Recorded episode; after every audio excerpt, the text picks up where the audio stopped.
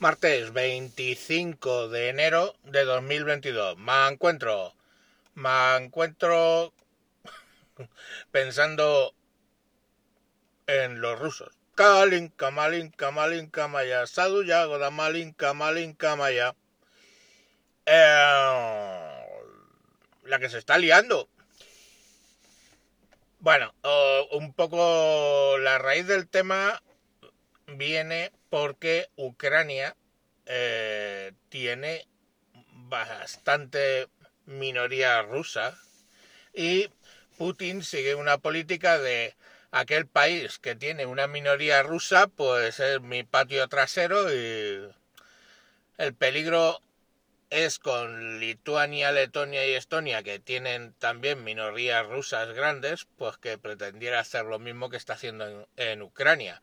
No creo que se le ocurra la brillante idea, porque esos tres países sí son miembros de la OTAN y tenemos el tema del, del Tratado de la OTAN que dice que si atacan a un país miembro, pues todos los países van en... ¡A la bulle! Ucrania eh, estaba pretendiendo entrar en la OTAN, Ucrania estaba pretendiendo entrar en la Unión Europea y tenemos ahí al Kalinka Malinka pues eh, haciendo de sus cosas nacionalistas. Bien es cierto que el origen de los rusos en realidad está en, en Ucrania, ¿no?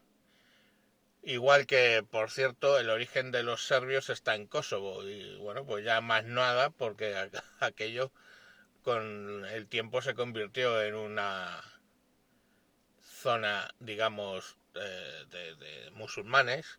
Y en Ucrania, pues se convirtió en un país aparte pero eso no justifica. Cosas graciosas es eh, los partidos independentistas españoles eh, defendiendo la actitud de Rusia frente a Ucrania, que serían los que se independizaron de Rusia. O sea, o es eh, para mí no quiero lo que para ti te obligo. O sea, es una cosa como muy surrealista. Igual que es surrealista que Biden no haya excluido, haya excluido de la videoconferencia de seguridad al gobierno español porque básicamente mmm, tienen a los topos metidos dentro del, del gobierno.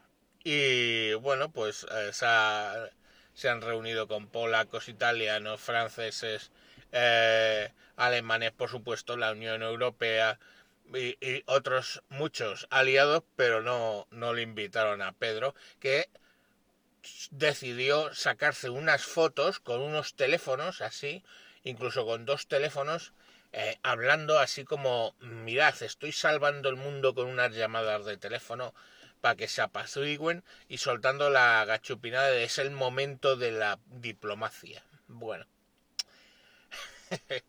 que se lo digan a los de eh, los de Crimea o los del Donbass, ese, o, vamos, la zona esta de, de Ucrania que están a, a tiros desde hace bastante tiempo.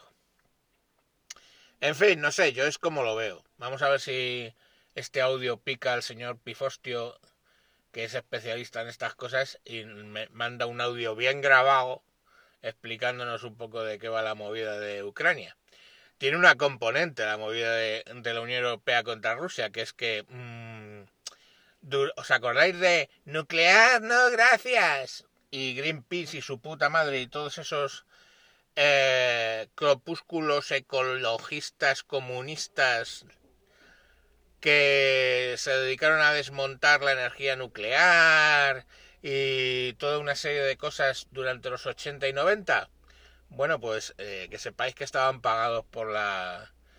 por al principio por la Unión Soviética y después por Rusia. Eh, porque lógicamente era muy buena idea que acabaran dependiendo del gas ruso.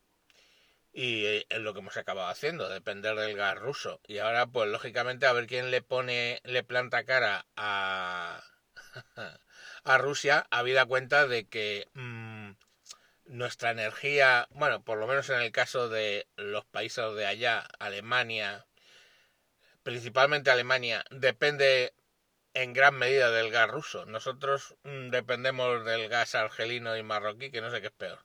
Bueno, del gas argelino que pasa por Marruecos también. O pasaba, ya lo expliqué en otro canal. Así que mm, Europa, la verdad es que lo va a pasar chungo pelota.